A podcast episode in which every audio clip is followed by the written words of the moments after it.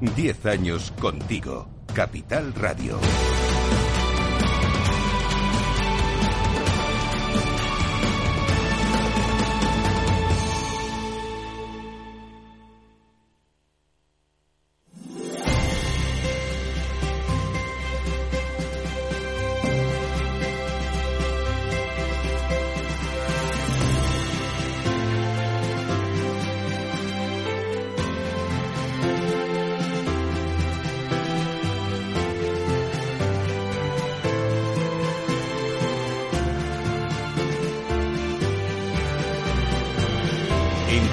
Radio comienza el Foro de los Recursos Humanos, el primer espacio en la radio y en Internet dedicado a las personas y las empresas. Desde la actualidad y las nuevas tendencias en gestión de empresas, analizamos el presente y el futuro de nuestro talento. Formación, competencias, comunicación, laboral, empleo, todo sobre los recursos humanos, con las voces protagonistas de los recursos humanos en un entorno directo. Francisco García Cabello, el Foro de los Recursos Humanos, Capital Radio.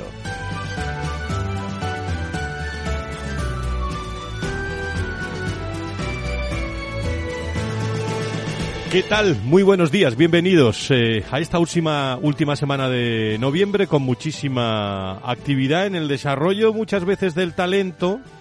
Durante muchos años hemos eh, apostado eh, por los perfiles redondos intentando que nuestras personas fueran lo mejor posible en, en casi todo.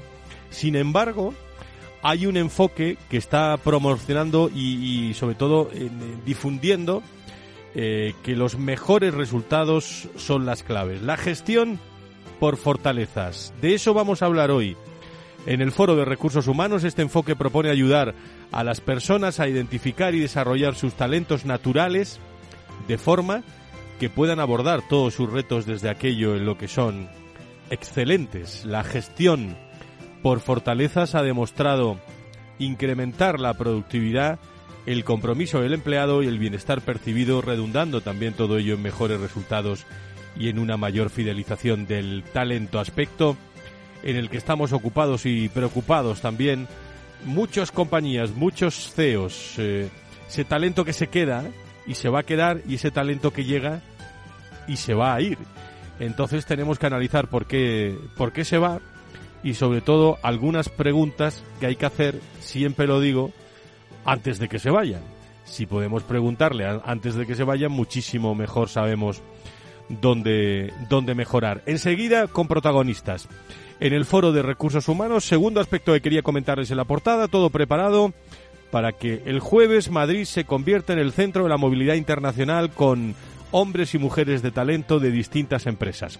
Nuevas tendencias y retos empresariales ante la gestión de la movilidad internacional con Globality Hell. El Foro de Recursos Humanos pone en marcha la sexta edición, donde nos acompañarán, eh, pues por parte de Foyer Global Health, eh, estará François eh, Jadman, nos acompañará también Carlos de la Torre, Gómez Acebo y Pombo, Beric Kittel desde Globality Health y estarán también eh, presentando un informe tanto Óscar Izquierdo de Renovatio como María Eugenia Castro de Hasencap eh, estarán también eh, invitados de Iberdrola, de Prosegur, de Mafre, de la Liga, de Talgo, moderando una mesa interesantísima con Ángeles González Vigil, secretaria general del, del FEX, y especialmente me hace ilusión este encuentro porque allí estará Javier Fernández Aguado, de nuevo, hablándonos sobre las últimas tendencias del management, pero entregando a una persona distinguida no la puedo decir todavía, claro, hasta el jueves, del mundo de los recursos humanos, los premios Javier Fernández Aguado, que se entregarán el jueves y que se lo contará todo el foro de, de recursos humanos. Tendremos ocasión de compartir eh, charla y reflexión sobre la movilidad internacional, un aspecto en el que vamos a estar muy pendientes en el 2024 en el, en el foro de, de recursos humanos. Enseguida les presento a nuestros invitados, no se vayan.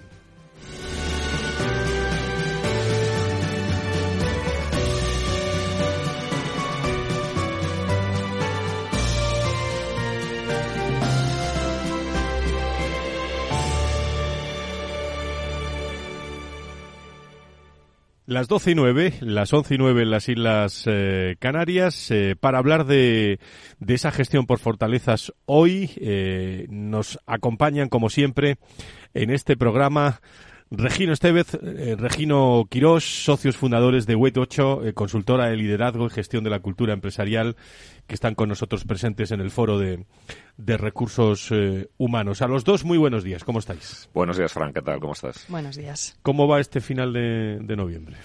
Pues me imagino que como todos, rematando temas con esa ilusión que nos hace dejarlo todo terminado antes de Navidad, cuando sabemos que es imposible. Pero eso pasa siempre. Por supuesto. Eso, eso pasa siempre y siempre nos pasa lo mismo, ¿no?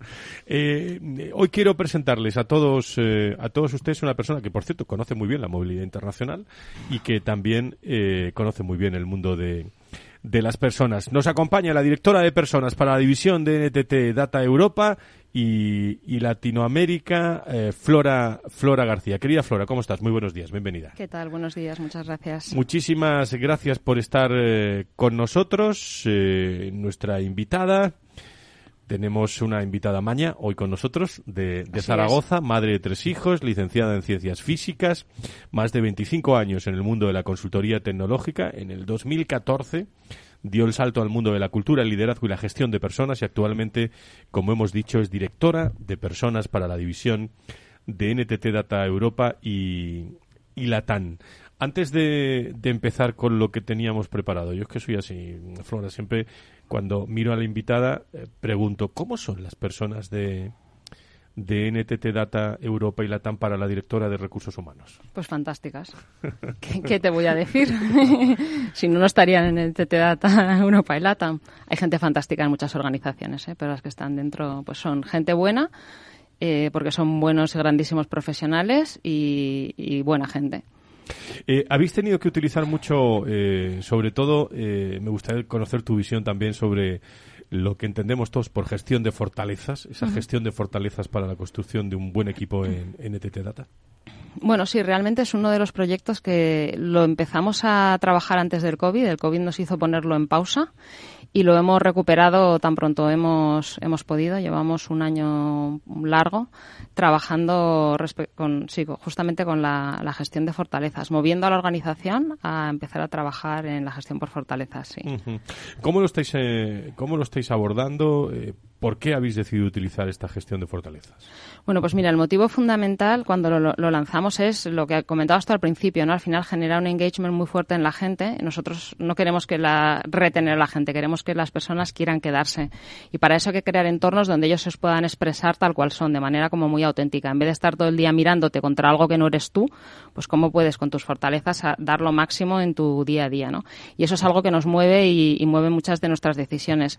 Y justo en este periodo estábamos implantando el, un nuevo marco de cultura, tres elementos clave que son fomentar la colaboración, el engagement y la curiosidad. Y, nos parecía un proyecto muy coherente, muy de, de, de, tomar una decisión coherente con el marco de cultura, ¿no? En el sentido de que cuando tú a la gente le dices que utilice aquello en lo que es potente y que se le, y se le da bien, pues uno, ellos están más enganchados porque sienten que pueden ser ellos mismos y segundo también es un elemento muy fuerte de diversidad. De hecho nosotros lo tenemos implantado internamente como una de las patas de diversidad eh, no solo, pero de diversidad también, porque abres la mente a, diferentes fortalezas, las tuyas y las de otros, ¿no? Y dejas de mirar, como decías tú antes, perfiles redondos y clones para empezar a ver individuos con brillantez distinta. Y al mismo tiempo, pues también suma muchísimo a la colaboración, porque te permite tener equipos que se que se respetan, se reconocen y se apoyan unos en otros. -huh. eh, Flora, ¿con qué retos os estáis encontrando? Sobre todo para ir anotándonos y luego la tertulia nos sirvan también de, de retos a nosotros para afrontar esto de la gestión por eh, por competencias y sobre todo los factores que están eh, trayéndose estas fortalezas. ¿Cómo, ¿Con qué retos os, os encontráis? Pues mira, eh, una cosa muy importante cuando haces un cambio, esto es un cambio de mentalidad bastante fuerte, sobre todo en el entorno español donde estamos acostumbrados a mirar lo que nos falta en vez de mirar en aquello que es bueno y, potenciarlo, ¿no? Entonces, un reto muy importante es hacer ese cambio de mindset y siempre que haces un cambio de mirada o en una organización o en una manera de abordar algo, lo tienes que trabajar siempre de arriba abajo. Entonces, el, el reto fundamental, que la verdad nos ha costado un poco, eh, era, eh, oye, vamos a hacerlo de arriba abajo. Entonces, en el momento en el que te das cuenta que la gente de arriba tiene fortalezas distintas y desde sus diferentes fortalezas han conseguido llegar a posiciones tan relevantes para la organización, esto ya te abre camino para poder eh, implantar todo lo demás, ¿no? Y luego lo segundo que hacemos siempre es hacer pilotos de diferentes casos de uso, ¿no? Lo hacemos, lo hemos usado, por ejemplo, tenemos un programa para desarrollar eh, directivas eh, que se llama Women Together y lo hemos usado justo para, para ellas y para los mentores que son personas del, del comité de dirección, primer nivel de la organización para que se familiarizaran y lo, bueno, lo hemos usado como una herramienta clave de su desarrollo, tanto para ellos como para ellas. Entonces esto ha permitido empezar a abonar el terreno por arriba y luego también en las transiciones de carrera, ¿no? Como en el caso de todas estas estas mujeres y con resultados excelentes. La verdad es que el feedback que hemos recibido es es fantástico. Regina, Regina, tenemos hoy una, una persona que conoce muy bien eh, el mundo de los recursos humanos y, y la gestión por fortalezas y también la la movilidad internacional, de lo que vamos eh, a hablar. ¿Algunas cuestiones que queréis plantearle? Eh, estábamos hablando de, la importancia que tiene la gestión por fortalezas en el engagement y es una de las claves, según estaba comentando Flora. No sé si nos puedes eh, entrar un poquito más, abundar un poquito más en, cómo estáis viendo que el compromiso mejora a partir de la gestión por fortalezas. Bueno, al final, como todo, cuando tú tienes gente que está muy motivada con lo que hace y gente, o sea, una cosa que hace bueno la gestión por fortalezas es que mm, no te cuesta energía hacer tu trabajo. Cuando intentas hacer algo que tú no eres o intentas copiar a alguien que, que no eres tú, pues eso te, te supone un lastre de energía, fluyes mucho menos con tu trabajo, te cuesta mucho más, te frustras mucho más. En el momento en el que decides adoptar tu estilo propio para conseguir tus objetivos, porque los objetivos no te cambian, lo único que cambia es lo que tú pones a jugar en ese terreno, pues claro, fluyes muchísimo más, eh, te cuesta menos energía, te relacionas de una manera distinta y entonces eso revierte indiscutiblemente en una mejora de la productividad individual, que también colectiva, porque en tanto en cuanto conoces eh, y eres, eh, tienes mucho, mucho más capacidad de ver las fortalezas en otro, pues no estás todo el día juzgando y generando malentendidos con tus compañeros, sino al contrario, apoyándonos los unos en los otros en aquello en los que unos somos mejores que otros. Con lo cual tiene tanto la vertiente colectiva, de equipo, como la vertiente individual. Regina. Yo quería preguntarte, porque entiendo que aquí habrá reticencias tanto desde el líder a la hora de gestionar a sus equipos como de los de los propios empleados, ¿no? Que de repente mm, se sientan un poco descolocados de ¿por qué no me dices en lo que tengo que mejorar? Si tradicionalmente estamos acostumbrados a mejorar en base a, a corregir lo que hacemos mal. ¿Cómo lo estáis viviendo vosotros? Pues mira, este es uno de los grandes retos que tenemos. De hecho, eh, queríamos ir más rápido y hemos decidido ir un poquito más lento porque hemos pasado a la fase que ya, vamos, yo llamo abonar el terreno, que es justamente ese, porque además en una organización como Neteteata, los que nos conocéis bien sabéis que somos una organización que invierte mucho. O sea, People no lo hace el departamento de People, lo hacen las personas, ¿no? Todos los líderes. Entonces, invertimos mucho en formar a esos líderes. Eh, tenemos un sistema que está muy, muy basado o bastante basado en eh, no solamente en los comportamientos de los valores, sino también en competencias. Y entonces eso es un cambio de mentalidad bastante importante, porque es, mira, ya no tienes que, hacer o comportar de una manera concreta, sino que puedes utilizar tus propias fortalezas. Es curioso que cuando alguien eh, recibe su test de fortalezas, le ayudamos a identificarlas, tiene tal nivel de energía cuando lo lee que de repente se hace fan desde el minuto cero. Y luego las fortalezas tienen otra cosa muy curiosa y es que eh, son, cada fortaleza es como una, una moneda, ¿no? Tiene una cara brillante y una cara oscura. Hacerte también, muchas veces la gente lo que dice es, el feedback que me han estado dando en el pasado formaba parte de la cara oscura de mi fortaleza, ¿no? Cuando tú no la dominas, puedes acabar cayendo en, en bueno, pues eso, en la cara oscura, ¿no? Y cuando te haces, eh, te das cuenta de eso, pues empiezas a cambiar, porque ya no lo ves como algo negativo que no tienes, sino lo que haces es, bueno, es que a esto le puedo sacar brillo en el momento en el que sepa que lo tengo que gestionar de una manera diferente. Entonces no estás mirando la escasez, ¿no? Estás enfocándolo desde la, desde la abundancia. Más cuestiones que, que sean eh, que sean claves, sobre todo. Eh, os preguntaría por las claves, ¿no? Para implantar la gestión por, por fortalezas en una, en una empresa, pero lo preguntaría a los tres. ¿eh? ¿Cuál es vuestra, vuestra visión? Empiezo por nuestra invitada, por Flora. Bueno, para mí, yo creo que os lo compartía, ¿no? Una de las claves es hacerlo de arriba abajo, porque es muy fácil, además por el modelo que usamos nosotros en concreto, que es el de Gallup Clifton Strengths, eh, es muy fácil que a veces las palabras, ¿no? Como lo tienen agrupado, que si estratégico, que si ejecución, tal, pues que te lleve a limitarte, ¿no? Y pensar que el hecho de que tú tengas muchas fortalezas en un ámbito concreto, solo puedes hacer tareas de ese ámbito concreto, ¿no? Entonces, trabajar en eso, en ese cambio de mentalidad, es bastante importante y en esa comprensión del modelo es bastante importante para no limitarte. Eh, y, cuando, y por eso es importante hacerlo por el top, porque alguien que ha llegado al top ya ha demostrado que es capaz de hacer muchas de esas cosas, tanto de, tener visión estratégica, relacionarse con gente, eh, liderar, influir. Entonces, bueno, pues te ayuda ¿no? a, introducir el nuevo, el nuevo modelo. Y lo segundo que es muy importante es eh, encontrar casos de uso tangibles para que se empiecen. Por ejemplo, nosotros lo, estamos abordando desde el mentoring y desde las transiciones de carrera, pero no porque las fortalezas determinan si puedes dar el salto o no, ¿no? Eh, entonces, hacerlo en casos de usos concretos también te ayudan y creo que es muy importante también explicar para qué nos sirve porque a veces te dicen, no, esto sirve para reclutar, o sirve para asignar a personas a proyectos, o sirve para determinar si vas a dar, a optar a una promoción o no. Pues no, para, no sirve para ninguna de esas cosas, ¿no? Te marca más el, el cómo que el qué, ¿no? Los objetivos al final son los que son, las misiones son las que son, los proyectos son los que son. Entonces, creo que, hay que abordarlo desde lo, que es, desde lo que no es, con casos de usos concretos y top-down. Este ha sido por lo menos nuestro, nuestra manera de hacerlo de momento. ¿eh? Estamos en ello, ¿eh? o sea, no hemos acabado, estamos empezando, de hecho. Regina, Regina. Bueno, yo iba a comentar precisamente algo que con lo que ha cerrado Flora, ¿no? Que es el, usar mal la gestión por fortalezas, ¿no? El pensar que tu responsabilidad como líder es asignar a las personas tareas que se corresponden con sus fortalezas. Es muy limitante hacer eso, además es imposible. Eh, todos nos enfrentamos a cosas que digamos que nuestras fortalezas más directas no, no van directamente hacia ello. Y lo que hay que hacer es ayudar a las personas a, desde sus fortalezas, afrontar cualquier tipo de reto. No se trata de cambiar la asignación, no se trata de, de buscar tareas específicas para una persona, sino de ayudar a esa persona a ver cómo desde lo que verdaderamente es, y por eso me parece fantástico que lo tengáis en esa pata de diversidad que tú mencionabas, desde lo que verdaderamente es y en lo que verdaderamente es bueno, cómo aborda cualquier reto que se le ponga por delante. Esa es la verdadera gestión por fortalezas. Eh, si se hace al contrario, puede resultar limitante.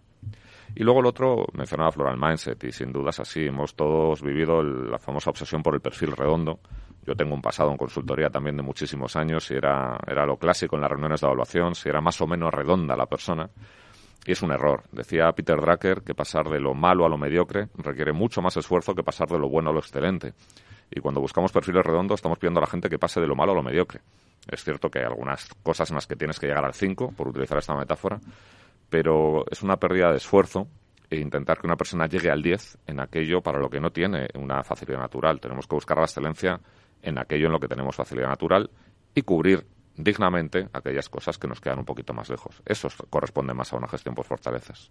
Yo iba a comentar que una clave importante es que igual que hay, muchas empresas que de repente empiezan a oír hablar de algo y dicen, ah, pues esto está de moda, vamos a decir que nosotros lo hacemos también y, ya está. E, es clave que se crean de qué va esto, ¿no? Y que cuando hablamos de un talento es una capacidad innata que tiene una persona mm, para relacionarse, para comportarse. Entonces, eh, va de eso, de conocer muy bien al individuo y tratar de que dé lo mejor de sí mismo.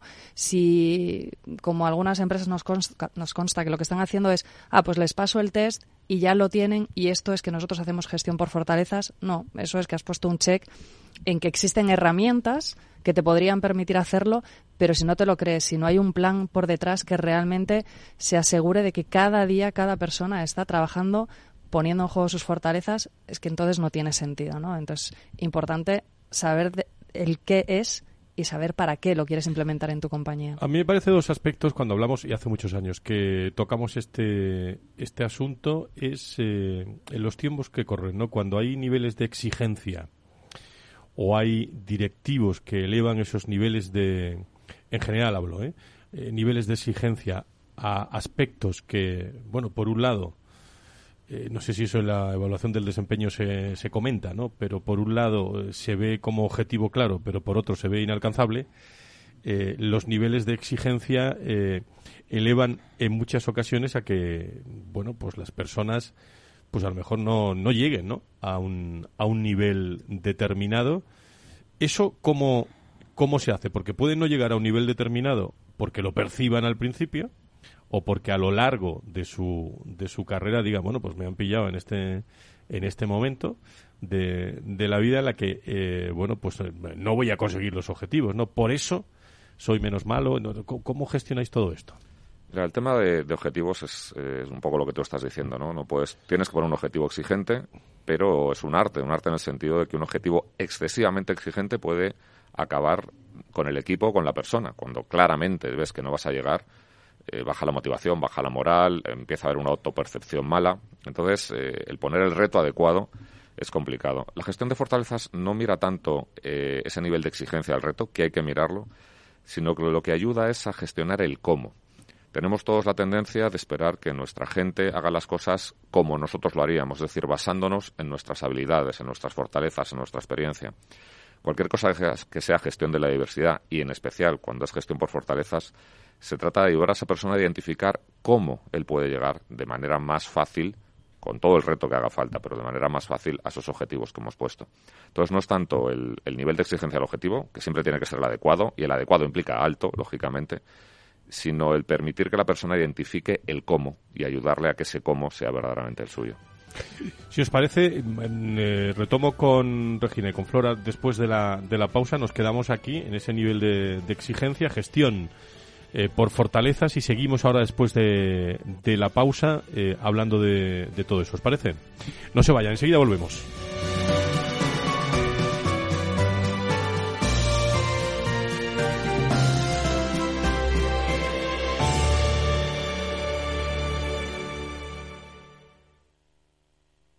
Si enciendo la radio, renta fija. Si abro el periódico, renta fija. Si entro en Internet, renta fija. Pero, ¿cómo aprovecho la oportunidad?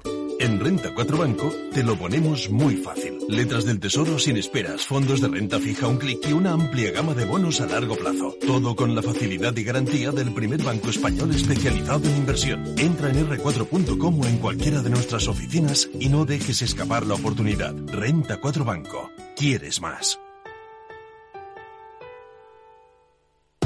10 años contigo. Capital Radio.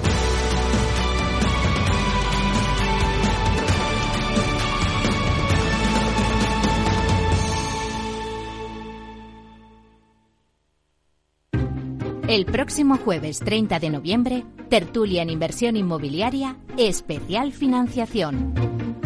¿Qué criterios bancarios influyen en el desarrollo de promociones residenciales? ¿Qué requisitos de SG son ya una realidad? Inversión inmobiliaria, jueves 30 de noviembre a las 12 horas con Meli Torres. Con la colaboración de Aqua Centor. Capital Radio, Madrid, 103.2 FM.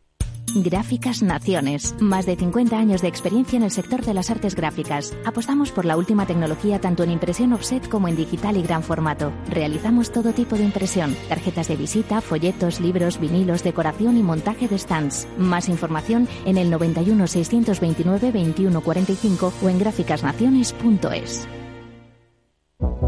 El 28 de octubre de 2021 hubo un acontecimiento que lo cambiaría todo. Metaverse. The metaverse. The metaverse. The metaverse. The metaverse. The metaverse.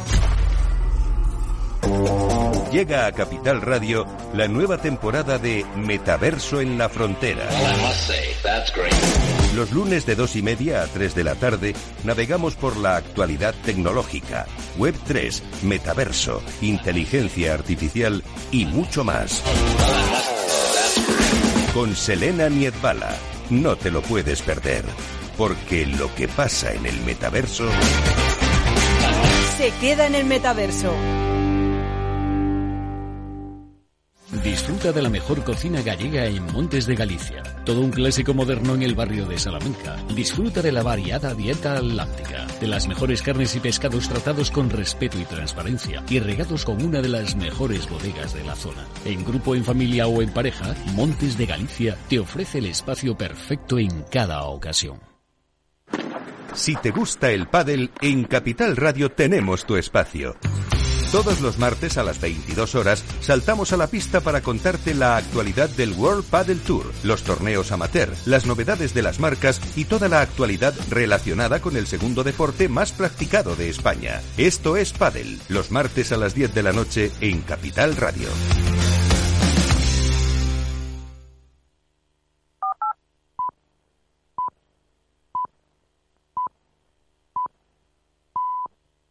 Este es un mensaje para todos los oyentes de radio y es solo para decir gracias. Gracias por dedicarnos tres horas cada día. Gracias por escucharnos en casa, en el coche, en el trabajo, en un móvil o donde sea, en directo o en podcast. Gracias por tu fidelidad, porque gracias a ti, la radio sigue siendo un gran medio, el más creíble, en el que más confías y el que mejor te informa y entretiene. El medio del día a día, de la actualidad al instante y que te acompaña siempre estés donde estés. Radio Value, la Asociación de Radios Comerciales te da gracias a ti.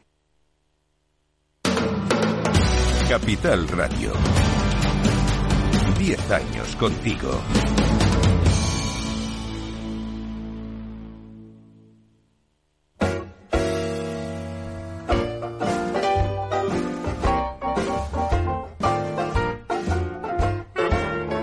El Foro de los Recursos Humanos te conecta con la información clave sobre personas en empresas e instituciones, con un estilo propio, desde la comunicación y la cercanía.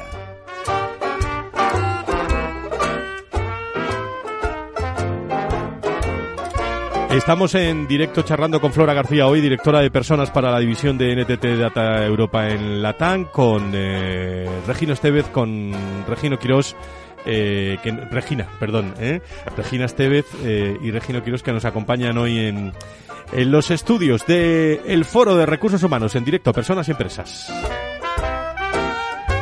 Por cierto, viendo vuestros números, en EMEA 52.000 personas, en España eh, 20.000 y como se suele decir, creciendo. Y creciendo. Y creciendo. Y que siga así una gestión eh, una gestión de, personas amplia en esta compañía que hoy nos visita en NTT. hablando de ejemplos, eh, Flora, ponos un ejemplo cuando hablamos de, de, esto de la gestión por, por fortalezas, de, de, lo, de lo que estábamos comentando, cómo lo estáis haciendo. Pues mira, eh, por ejemplo, en línea con lo que comentabais antes, ¿no? Que, hacías tú, lanzabas tú la pregunta de qué pasa con los objetivos, si se es más exigente o no, ¿no? Realmente lo que cambia no es el objetivo, o sea, pues si el, objetivo es exigente, pues es exigente, ¿no? Hay veces que tú mismo te lo pones, ¿no? A veces es casi más, el eh, más, más exigente el objetivo que te pones tú mismo que el que te pone otro, ¿no? Lo que sí te permite la, la gestión por fortalezas es para conseguir ese objetivo, poner a jugar tus fortalezas. Imagínate que tienes un objetivo de ventas, ¿no? Y, oye, a la hora de vender es muy importante, pues, comunicar, ¿no? Eh, entender a tu cliente, escuchar, hacer una buena propuesta, ¿no? Y hay gente que a lo mejor en ese proceso, pues, es muy brillante en la parte de comunicación. Pues no, no. Y otra gente donde realmente consigue ganarse la confianza del cliente es a través de conectar desde un plano mucho más personal y entender muy bien la realidad de ese cliente, ¿no? Entonces, son dos fortalezas que uno puede conseguir la venta apalancándose más en unas y otro la puede conseguir a través de una exposición magistral con una capacidad de comunicar impresionante. Y, en el pasado, pues si no tenías habilidades de comunicación, pues parecía que no podías eh, vender. ¿No? Y no necesariamente, porque hay gente que no tiene el típico perfil estereotípico del típico comercial y venden cosas con, que aportan mucho valor a sus clientes, ¿no? Pues es un poco tomar conciencia de cuáles son tus armas o tus, o tus fortalezas para hacer tu trabajo y ponerlo a, a, a jugar, ¿no? Cuando hablamos, eh, Regino Regina, de, de, datos, datos concretos, comentábamos que la gestión por fortalezas incrementa factores como la productividad o el propio compromiso, pero ¿cómo se mide esto? Pues mira, hay, una encuesta que es muy fiable, la hace Gallup, eh, la hace en más de 150 países y, ha incluido a más de, creo más de 10.000 eh, posiciones directivas. En datos de productividad se observa un 18% de aumento cuando hay gestión por fortalezas. Y son datos, son KPIs de negocio que incluyen KPIs de ventas.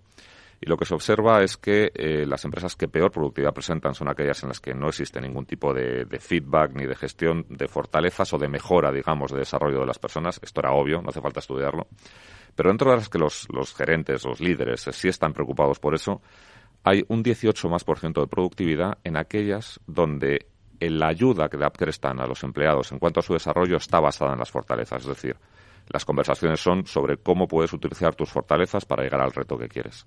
Eso en cuanto a productividad. ¿Quieres comentar alguna de compromiso tú, Regina? Sí, bueno, lo que se ha detectado en cuanto a compromiso es que se multiplica por seis el compromiso de los empleados. Eh, algo que está en en la preocupación de todos los responsables de recursos humanos, en todos los gestores de personas, porque hay como una visión ahora mismo en el mercado de que la gente se va de las empresas, de que no hay manera de, conseguir que se conecten. ¿no? Probablemente desde la pandemia y, y que la gente pueda teletrabajar hace que se genere menos conexión con la compañía y esto está provocando, claro que sí, un, desenganche de las personas. Y se ha demostrado a través de, de, Gallup, de los informes, de los estudios que han, que han conseguido estos últimos años, que se multiplica por seis ese compromiso. Entonces, aunque solo sea por egoísmo de la, empresa, de la empresa eh, y aunque no se busque tanto el bienestar de los empleados, es importante tener en cuenta esto. Bienestar que también incrementa, por cierto. Sabes que, que somos grandes defensores de que la productividad se llega desde el bienestar. Y estos estudios también demuestran que la calidad de vida percibida se multiplica por tres lo bien que nos encontramos, esa calidad de vida percibida, pues es una, es una visión subjetiva, pero que se puede medir. Y en empresas que están gestionando desde las fortalezas, esa visión subjetiva de lo bien que estamos, del bienestar personal, es tres veces más alto que en las que no lo hacen. Ni decir tiene que eso afecta a la productividad y afecta sin duda también al compromiso y a, como decía Flor hace un momentito, no a retener al talento, sino que el talento quiera quedarse donde está. Esto, eh, Flora, y ahora vamos a enlazar con, eh, con otros aspectos que tenemos sobre movilidad internacional, pero esto, hablando de una empresa, eh, bueno, como la vuestra, en muchos muchos países, ¿cómo percibe la, la, responsable, la directora de personas para la división de NTT Data Europa y, y, y Latam? Y ahí te incluyo Europa y Latam, pero también todo, todo el mundo. ¿Cómo se percibe esto en, cuando estamos hablando de, de un talento que ya es internacional, que, que se mueve, se mueve por el mundo? Pues mira, se mueve por el mundo, pero hay prácticas que se pueden mover y una de las que se puede mover es justamente la gestión por fortalezas, porque está intrínsecamente relacionada con el ser humano.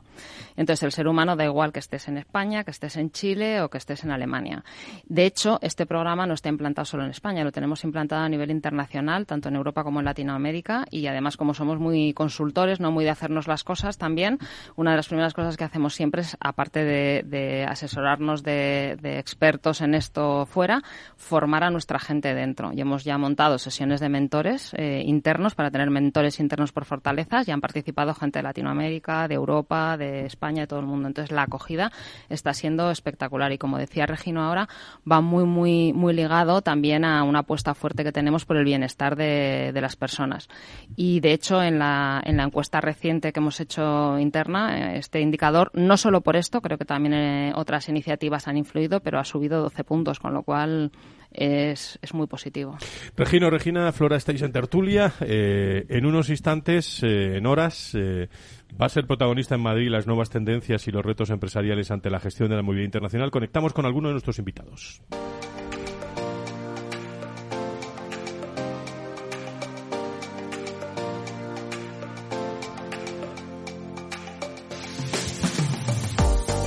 El Foro de los Recursos Humanos te conecta con la información clave sobre personas en empresas e instituciones, con un estilo propio, desde la comunicación y la cercanía. Bueno, pues llega el sexto Globality Hell eh, Day a Madrid el próximo jueves desde las nueve y media de la mañana hasta las doce y media aproximadamente en el despacho de Gómez Acebo y Pombo estarán pues empresas muy destacadas con informes que nos van a presentar con mucho contenido. Creo que tengo en línea a Beri Kittel, Team Leader Spanish de, Globality. Eh, querida Beri, ¿cómo estás? Muy buenos días, bienvenida. Buenos días, Fran, ¿qué tal? Muchísimas gracias. Bueno, pues una edición más. Cuéntale a nuestros oyentes cómo, cómo va a ser este Globality Hell y sobre todo cómo viene el Globality después de otras ediciones ya consolidado en, en España. Pues sí, cierto. Ya vamos por la sexta edición y la verdad es que nos hace muchísima ilusión en, en ese aspecto porque, eh, bueno, pues es una evolución fantástica, ¿no? O sea, llevamos ahí seis años y, y bueno, pues que lo que hace seis años empezó, ¿no? Eh, colaborando con el foro como una iniciativa que enlace la movilidad ¿no? Eh, con la salud internacional, ¿no? lo que es nuestra especialidad ¿no? desde Global Health. Eh, bueno, que ofrecíamos un escaparate ¿no? Eh, y un foro ¿no? de intercambio ¿no? de buenas prácticas entre empresas, pues hemos evolucionado, la verdad, a bueno, un evento enriquecedor ¿no? que aporta un valor añadido eh, bueno, con datos de actualidad, ¿no? Eh, esta vez, pues, eh, bueno, podemos presentar un año más, pues, el, el informe de Hasenkamp y de Renovatio, ¿no? En primicia, donde también colaboramos estos últimos años ya con ellos, pero también tenemos un, un informe, ¿no? Por parte de Gómez Acebo que nos va a aportar, bueno, unos datos muy novedosos sobre el marco legal que bueno, afecta a toda la mm, movilidad internacional, ¿no? o sea, el, entorno internacional en sí, ¿no? para empresas que desplazan a, sus empleados. El Berit, el, eh, también es muy importante el, el hecho de, conseguir en este encuentro que haya empresas destacadas que estén que estén presentes eh, en este informe con la intervención de Javier Fernández Aguado. Es como un todo dentro de la actualidad de la movilidad internacional, ¿no?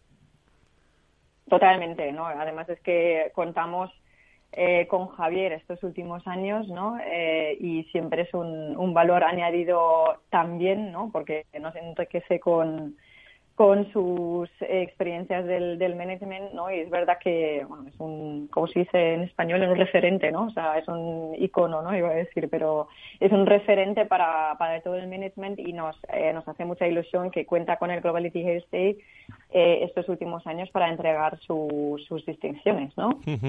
Y ahí serán las distinciones de Javier Fernández Aguado. Beri, nos vemos el jueves. Eh, mucha expectación, ¿eh?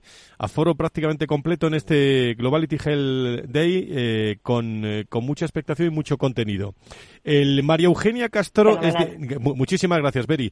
El María Eugenia Castro es directora de mm, responsable de Global Mobility Services en Hasencap, eh, Relocation Services en, en España, que son los que han elaborado un estupendo informe que van a presentar, como digo, en primicia el próximo jueves en, en Madrid. María Eugenia, ¿cómo estás? Muy buenos días, bienvenida. Buenos días, Frank. Muy bien. bueno, muy bien. Pues el jueves nos vamos a ver con, con, mucha ilusión, pero lo que yo quiero conocer y quieren conocer todos los oyentes del Foro de Recursos Humanos es claves de ese informe de, de Hasenkap, eh, que está ya a punto de, salir y que no sé si podemos conocer algo aquí en la radio, en el foro. Bueno, os voy a hacer un, pues una, un, resumen, daros unas pinceladas muy, muy rápidas, porque bueno, el estudio es, es interesante leerlo y abarca diferentes temas. Es un estudio que que ya llevamos cuatro años haciéndolo en colaboración con Renovate Way to Go, con Oscar Izquierdo y, participa Globality, ¿no? Los últimos de dos años ya, o dos o tres años creo recordar. Y, toca diferentes aspectos, como comentaba. Eh, este año, por ejemplo, eh, sigue saliendo otra vez el, el, bueno, el aspecto más importante de la adopción del trabajo remoto. Como sabéis, a partir de la pandemia muchas empresas comenzaron a considerar la contratación de empleados internacionales para teletrabajar y esto, bueno, esto ha hecho que haya un cambio importante a la hora de acceder a, talento en cualquier lugar del mundo. Eh, no importa la ubicación y de alguna manera esta situación está obligando a que las organizaciones tengan que ser mucho más flexibles y estratégicas para abrir posiciones en esquema híbridos. Esto está siendo muy demandado por los trabajadores, es uno de los aspectos clave que vuelve a aparecer nuevamente y con más fuerza este año en el estudio y, por otro lado, bueno, pues es uno de los retos que siguen afrontando las organizaciones para poder atraer y fidelizar ese talento que cada vez es más escaso a nivel global. Óscar Izquierdo es también socio de Renovatio Way to Go eh, y participa en este informe. Óscar, ¿cómo estás? Muy buenos días, bienvenido. Muy buenos días, Fran. Un placer estar con vosotros. Muchísimas gracias. El jueves nos vemos, pero ¿qué destacas de este, de este informe, en tu trabajo realizado en el informe y que nos quieras contar a los seguidores del Foro de Recursos Humanos? Bueno, pues eh, yo diría quizás por hablar por los dos bloques más cuantitativos, en lo referente a la parte de compensación y beneficios, diría que las compañías continúan revisando la estrategia y el paquete retributivo total que ofrecen a todas las personas que están en proceso de asignación internacional. La parte de retribución fija tratan de contener el gasto, están impulsando la parte de retribución variable y sobre todo para aquellos procesos donde llega el momento de volver a España o reasignar a otro país y hay que hacer atractiva esa vuelta, ¿no? Que siempre es la famosa repatriación que supone, pues, una pregunta que todas las compañías tienen que solventar llegado el momento y no es sencillo, ¿no? Por otro lado, los allowance, y sobre todo en países complejos como tenemos estos momentos por la situación de guerra, etcétera, pues estamos revisando la situación, eh, porque evidentemente hay aspectos que no existían hace unos meses y que en estos momentos están en, en plena ebullición. ¿no? Y por otro lado, en el bloque de People Analytics, eh, todo lo que tiene que ver con el dato, cuadro de mando, etcétera, diría que cada vez más su número de empresas está utilizando el dato objetivo, es decir, indicador se nos va la, señal con, con Oscar. Eh, lo intentamos recuperar. El, en segundo lugar, eh, por último, el María Eugenia. El, este informe, bueno, es un compromiso ya de Hassencap también prácticamente todos los años. También pensando en, en la participación de muchos eh, directivos del IBEX 35, ¿no? Efectivamente, han participado este año más de 50 personas, o sea, de 50 empresas, quiero decir, y de las cuales hay 19 empresas del IBEX 35, con lo cual también representa, bueno, pues una parte importante, ¿no? De la, de la empresa española que tiene movilidad internacional y de las que están en continua internacionalización. Muy bien, sobre el informe, ¿algo más que quieras añadir, María Eugenia? Bueno, pues nada, eh, eh, quizás un poco también eh, volver a comentar, el, antes estabais comentando el bienestar de los empleados, esto también es un tema esencial que sale en este estudio 2023 debido a los impactos positivos en la productividad, retención de talento, la salud mental, la cultura organizacional en general. Y, bueno, las organizaciones que priorizan el bienestar en sus empleados están mucho mejor posicionadas para, prosperar y para y para trabajar, ¿no? Ser más competitivas en este entorno laboral en constante evolución. Pues muchísimas gracias, María Eugenia. El jueves eh, mucho más y con más detalle la presentación de este informe en, en Madrid. Nos veremos. Muchísimas gracias.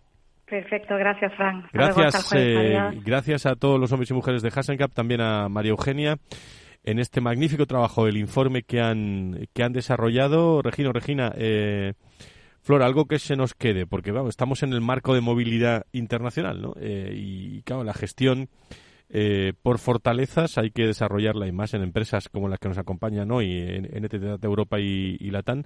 Pero algo que queráis eh, añadir a, todo esto y que se nos haya, se nos haya escapado. No sé. Yo creo que, siempre que hablamos de movilidad internacional, más allá de, todo lo que supone desde el lado hard de, recursos humanos, está la parte precisamente de diversidad que antes sacaba Flora a, a raíz de las fortalezas enfrentarte a, un entorno diferente, sea por cultura empresarial, sea por cultura país, incluso en, empresas con cultura fuerte y sana, como puede ser el caso de NTT hay lógicamente diferencias locales a las que es necesario adaptarse. Creo que todo lo que se haga para facilitar a las personas que, que se expatrian, que están en esa situación, esa adaptación y ese intentar ver cómo se pone en valor lo que te encuentras ahí, lo que aportas tú sin pretender que hay una manera buena de hacer las cosas, y eso engancha perfectamente con la gestión por fortalezas que estábamos mencionando, creo que es fundamental y, como, como comentaba hace un momentito, esa necesidad de velar por el bienestar pasa también por ahí y, siempre lo tengo que recordar porque todavía hay gente que, que se hace lío. Bienestar no es no tener objetivos agresivos, bienestar no es irte a casa a las 3 de la tarde, Bienestar es estar en un entorno que te permita dar lo mejor de ti mismo. Y ahí hay que explicarlo, ¿eh? Desgraciadamente todavía hay que explicarlo. Incluso hay gente que no se da cuenta que sin un reto adecuado tampoco estás en bienestar. Necesitamos retos exigentes para estar en bienestar. Flora. Pues mira, sumando sobre esto, bueno, aparte de que nosotros participamos en el informe y luego activamente, como sabes, en, en toda esta... Son 19 empresas casi. En toda esta eh, geografías que tenemos, tenemos gente expatriada y somos miembros del FEX. Eh, pero al margen de ese, con lo cual agradecidísimos de que lo hagáis porque siempre es un input muy, muy interesante para nosotros. Eh, ligando fortalezas con, con la diversidad eh, geográfica o cultural, creo que más que, que encontrar las diferencias, o sea, aporta dos cosas muy importantes. Uno, el momento en el que tú tienes una mirada a las fortalezas, te sales de la caja, por así decirlo, abres tu mente. Y cuando has abierto tu mente, da un poco igual cuál sea la excusa. Si la abres porque quieres entender mejor otra perspectiva de género, porque por ver cómo viven la vida o los retos a los que se enfrentan personas con discapacidad, o personas que tienen, manejan de manera habitual fortalezas distintas a las tuyas. Entonces, abrir la mente siempre es algo muy bueno cuando te mueves en entornos diversos. Y por otro lado, te sirve también para sumar, porque, y para encontrar conexiones, ¿no? Porque al final es una mirada transversal, no importa que estés viviendo en México o en Portugal, pues imagínate que tú tienes como fortaleza top eh, pues una capacidad analítica, ¿no? Pues conectas con esa persona, como empiezas a resonar desde tus fortalezas eh, y pones el foco en lo que te une casi, ¿no? En aquello en lo que resuena, sino en las diferencias idiomáticas o culturales. Claro, esto tiene mucho que ver, eh, Regina, también cuando estamos hablando de, la importancia de la fidelización del talento, de, todos estos aspectos en, el caso de una empresa multinacional. Claro, todos estos valores se unen si están bien reforzados, si están bien cimentados, si están bien planteados. Es que así, así se queda la gente en, cualquier organización. Pero si no están bien cimentados, esa gestión por fortalezas, pues claro, la gente se va. Sí, esto tiene mucho que ver con que esté de forma general, ¿eh? tiene mucho que ver con que esté clara la cultura de la compañía. Si no está clara, puede llegar, eh, puede llevar a, a, confundir a las personas y que no, pues que no, no confíen en que eso que le están dando ahora de gestión por fortalezas realmente va a funcionar o no va a funcionar, o sí, me lo dan ahora, pero realmente cuando sea la hora de promocionar a una posición superior o asumir un reto diferente, me van a volver a sacar aquello en lo que no soy bueno. Entonces, cuando se trabaja bien la cultura y se deja claro y se transparenta qué es lo importante en la empresa y se implanta a continuación un, programa basado en la gestión por, fortalezas, todo fluye mucho más. Y entonces ya las personas sí se sienten cómodas aportando cada uno lo mejor de sí mismo. Y es de nuevo lo que hablábamos antes, no es dejar de hacer algunas cosas porque no es lo que mejor se te da, sino cómo consigues abordar esos nuevos retos desde los talentos que tú tienes de manera individual y entonces sí ya se empieza a valorar a todas las personas no por cómo hacen las cosas, sino por, por ser auténticos, por dar lo mejor que tiene cada uno, porque ahí es donde además se enriquece mucho más la compañía. Regina, Regina, estamos hablando hoy de la gestión por fortalezas, pero vosotros sois profesionales que estáis en conexión con las organizaciones, las empresas, los directores de recursos humanos. Vuestra opinión, ¿eh? eh qué qué, tres, cuatro temas, eh, o dos, eh, van a estar en el prime time eh, de, todos estos aspectos en el 2024. Dicho de otra forma, ¿qué es lo que tienen que reforzar las organizaciones cuando estamos hablando de todo esto de gestión de, personas? ¿Dónde están vuestras claves? Pues mira, para mí hay una que estamos comentando hoy, que es esta gestión por fortalezas. No voy a repetir todo lo que hemos contado, lógicamente. Y hay otra que creo que es más, es más importante, no solo para este año que entra, sino para los próximos cinco años es la toma de conciencia sobre el valor que está aportando cada persona y cada equipo. Cuanto más grande es la organización, más necesarios son los procesos, más necesario es recaer en la estructura y esto tiene un problema para las personas. Cuanto más procedimentado está todo, menos decisiones tomamos y más nos circunscribimos al famoso job description y se nos olvida que estamos ahí para aportar un valor diferencial. Eh, la erupción de la inteligencia artificial va a hacer que pensemos mucho más en esto, porque todo aquello que no esté aportando un valor diferencial es lo que es susceptible de ser hecho de otra manera. Y el reto que tenemos todos ahora, que es conseguir que esa inteligencia artificial eh, mejore lo que tenemos, pero a la vez cree las oportunidades para las personas para seguir desarrollándose y para seguir trabajando, va a depender de esa nueva toma de conciencia de que estamos en la posición que sea, me da igual, en una organización para aportar un valor. Llevamos muchos años hablando de propósito y creo que es importante recordar que ese propósito que a veces se nos escapa como algo más etéreo, más espiritual, no es más que la pregunta de qué valor aporto yo con mis tareas, con mi trabajo, con mis objetivos, con lo que me han encargado a la organización. Creo que es fundamental reforzar muchísimo ese mindset a todo lo largo de la pirámide de una compañía. Igual que Flor antes hablaba del mindset de cara a las fortalezas, que es fundamental, ese mindset de lo primero está en tener claro cuál es el valor que tú estás dando, eh, va a ser lo que marque la diferencia. Y además, ya que hablábamos de bienestar, conviene no olvidar que uno de los principales elementos para que una persona esté en bienestar es percibir que está aportando valor a la organización en la que está. Puede ser internamente, puede ser a los clientes, puede ser a la sociedad, eso ya es otra película. estás hablando de comunicación también en, eh, las organizaciones, ¿no? Que, se entere el empleado que está aportando, ¿no? Porque si no... O ayudar al empleado a que se dé cuenta, porque el empleado también tiene la capacidad de, darse cuenta de ese valor e incluso de retocarlo. Hay una, una práctica que se llama job crafting, que es dentro de tus parámetros, dentro de lo que, del encargo que tienes dentro de la, de la organización, es ser capaz de hacerlo un poquito más tuyo, pero sobre todo desde el punto de vista de tomar conciencia del valor que aportas. Y eso a veces implica, o siempre implica, que el empleado, insisto, en el nivel que esté, me da igual un nivel C que, el becario, eh, que el empleado haga ese esfuerzo de darse cuenta y de incluso de proponer, yo podría estar aportando más valor o valor diferente haciendo estas cosas. Es clave para el bienestar, es clave para el engagement, para el compromiso, es clave para que las personas se enamoren de su organización y quieran estar ahí, y es clave para sostener el empleo. Flora, en un minuto, eh, mm, como directora de personas para la división de NTT Data Europa y Latam, eh, deja hoy aquí algún reto, algún reto para, para los próximos meses que tienes. Pues mira, los que tengo... Que se pueda contar, ¿eh? Sí, no, no se pueden contar todos, porque de hecho, si los cuento, seguro que alguien se ofrece a ayudar, así que fantástico.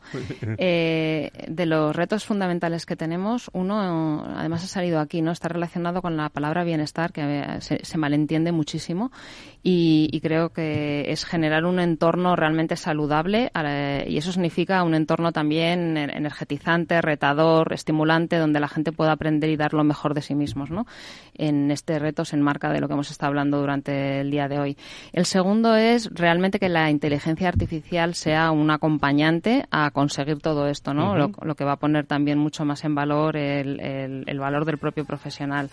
Y por último, en un mundo híbrido, mantener esa cultura de la que hemos hablado, que realmente que hay que hacerla, ¿no? Flora, muchísimas gracias por estar con nosotros. Saludamos a todos los hombres y mujeres de NTT Data Europa en Latán y gracias por estar como directora de personas. 20 segundos, eh, Regina. Pues mira, yo eh, tomé conciencia la semana pasada de que algo que decimos mucho y es que el bienestar es, clave para la productividad no queda claro todavía y la semana pasada el presidente de una compañía, el presidente, me decía, pero esto está demostrado. Y digo, claro, o sea, todos lo hemos vivido en nuestra experiencia, pero está demostrado. Creo que nos toca divulgar mucho más esto. hay que divulgarlo y demostrarlo todavía mucho más. Una de Tina Turner para acabar con The Best.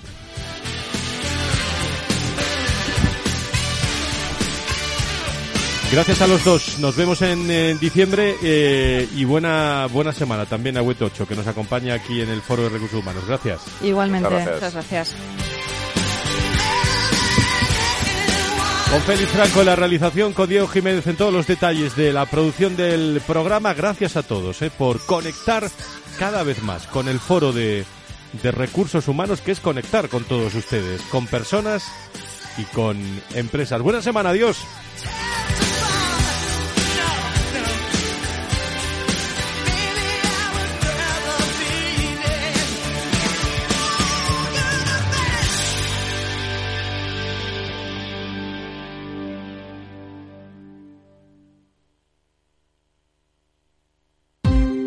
Ya no estamos en la era de la información, estamos en la era de la gestión de los datos y de la inteligencia artificial.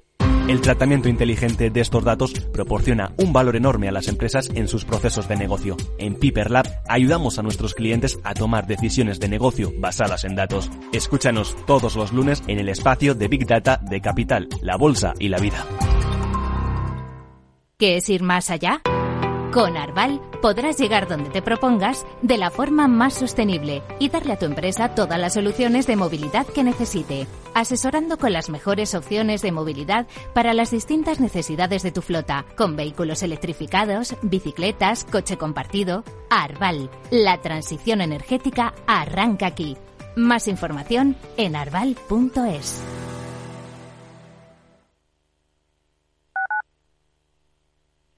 Madrid 103.2 FM, Capital Radio. Gráficas Naciones. Más de 50 años de experiencia en el sector de las artes gráficas. Apostamos por la última tecnología tanto en impresión offset como en digital y gran formato. Realizamos todo tipo de impresión. Tarjetas de visita, folletos, libros, vinilos, decoración y montaje de stands. Más información en el 91 629 2145 o en gráficasnaciones.es.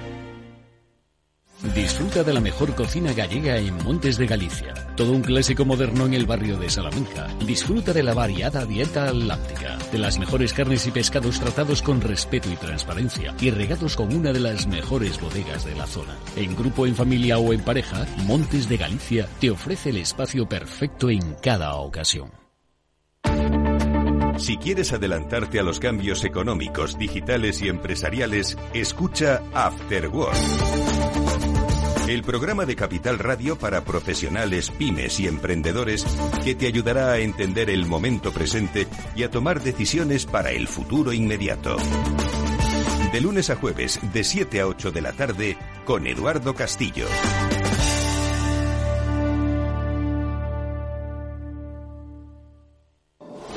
La economía vuelve a El Balance con renovada presencia. La tertulia económica más simpática, entretenida y con los profesionales mejor preparados de la radio española llega todos los jueves a los micrófonos de El Balance a las 9 de la noche. Aquí, en Capital Radio. Capital Radio, 10 años acompañándote.